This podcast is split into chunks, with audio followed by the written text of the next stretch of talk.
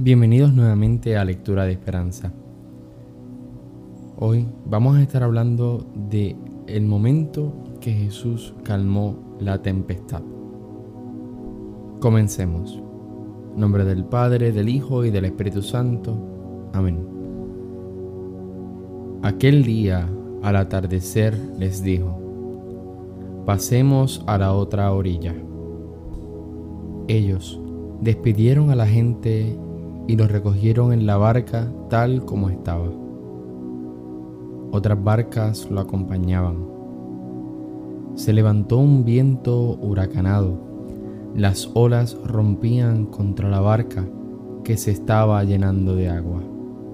Él dormía en la popa sobre un cojín. Lo despertaron y le dijeron, Maestro, ¿no te importa que muramos? Se levantó increpó al viento y le ordenó al lago, Calla, enmudece.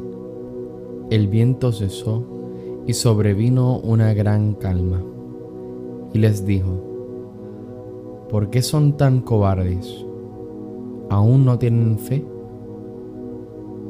Llenos de miedo se decían unos a otros, ¿quién es este que hasta el viento y el lago le obedecen?